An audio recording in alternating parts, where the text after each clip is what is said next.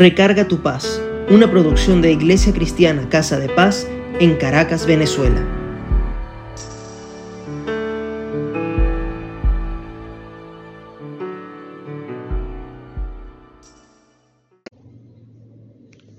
Creo haberles comentado que me encanta la historia de cómo David derrotó a Goliat, por todo lo que nos enseña como guerrero de la fe.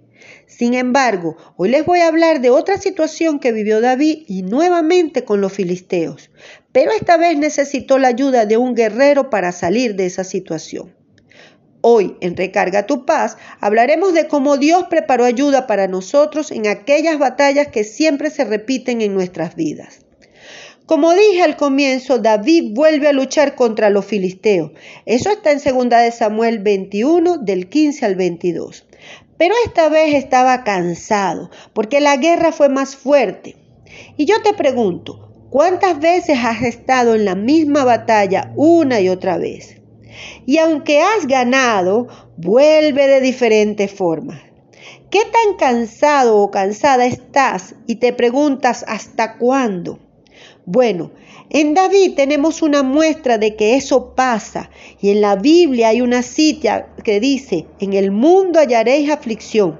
Es decir, Dios sabe que cada día nos enfrentamos a miles de cosas en la familia, en donde vivimos, en el trabajo, en la calle, en los estudios, y muchas tienen sus estructuras sustentadas en áreas espirituales como la responsabilidad, la creatividad, el servicio, el amor al prójimo, las expectativas, la intuición, entre otras.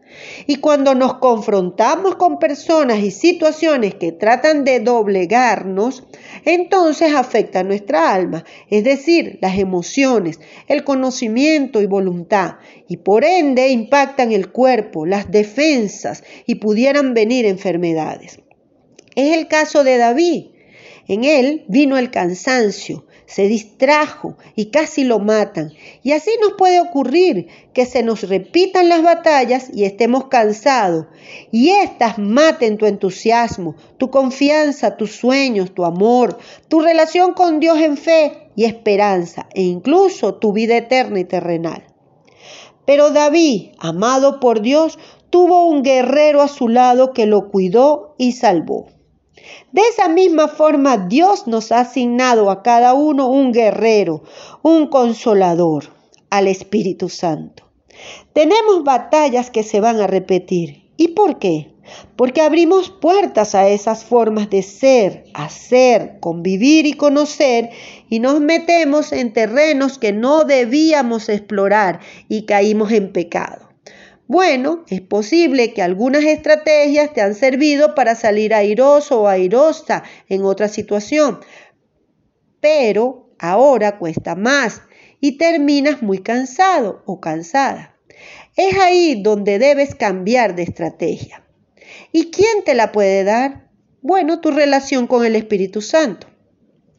Te voy a dar algunas recomendaciones para tener una buena relación con el Espíritu Santo.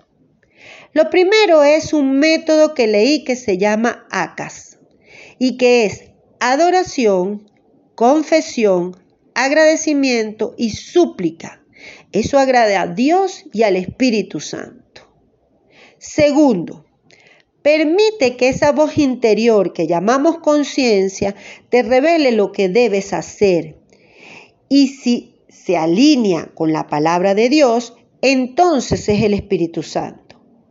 Eso está en Romanos 8, 14 al 16, que dice, porque todos los que son guiados por el Espíritu de Dios, estos son hijos de Dios.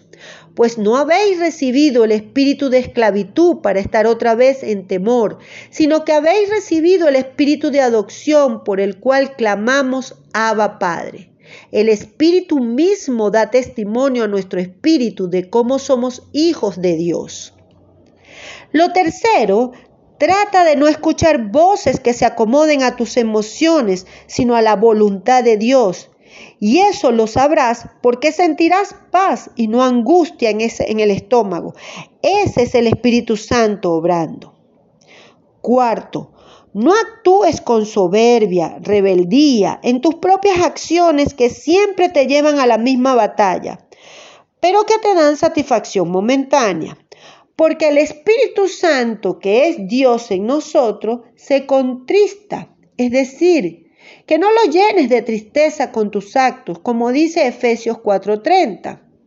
Así que cuidemos de nosotros la amargura, el enojo, la ira, la gritería y, la, y el maldecir, y seamos con todos lo más bueno que podamos, misericordiosos, perdonadores. Y aunque esto no sea que renueves una relación, pero vas a vivir con paz en tu corazón. Y aunque no tengas que ir a hablar con el que te hizo daño, igual lo perdonas ante Dios todas las veces que puedas hasta que eso salga de tu mente y corazón. Lo anterior te llevará a tener el mejor aliado. Te protegerá hasta de ti mismo. Y no tienes que buscarlo afuera, está dentro de ti, esperando que con humildad lo busques y te sujetes a su voluntad, que es la de Dios, buena, agradable y perfecta. Vamos a orar. Padre, en el nombre de Jesucristo y en el poder del acuerdo, estamos delante de tu altar para darte gracias, Señor, primeramente por esta palabra.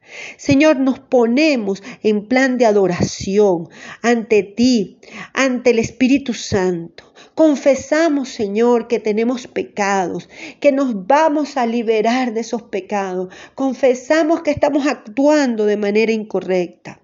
Te agradecemos las veces que nos has guardado, que has mandado ángeles para que nos salven de situaciones difíciles y nos has dado sabiduría, entendimiento para poder salir adelante. Te suplicamos, Padre de la Gloria, que en este momento nos ayudes ante la situación y la guerra que estamos atravesando. Pero sobre todo, Padre, queremos tener una relación interna, intensa con el Espíritu Santo y que ella nos lleve a que nos libremos de estas batallas que se repiten y se repiten en nuestras vidas.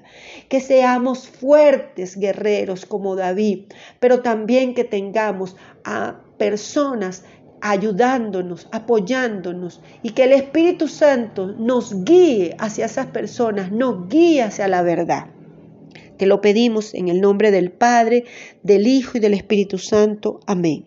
Si deseas comunicarte con nosotros, hazlo en casadepaz.ccs.gmail.com o en Instagram a casadepaz-ccs.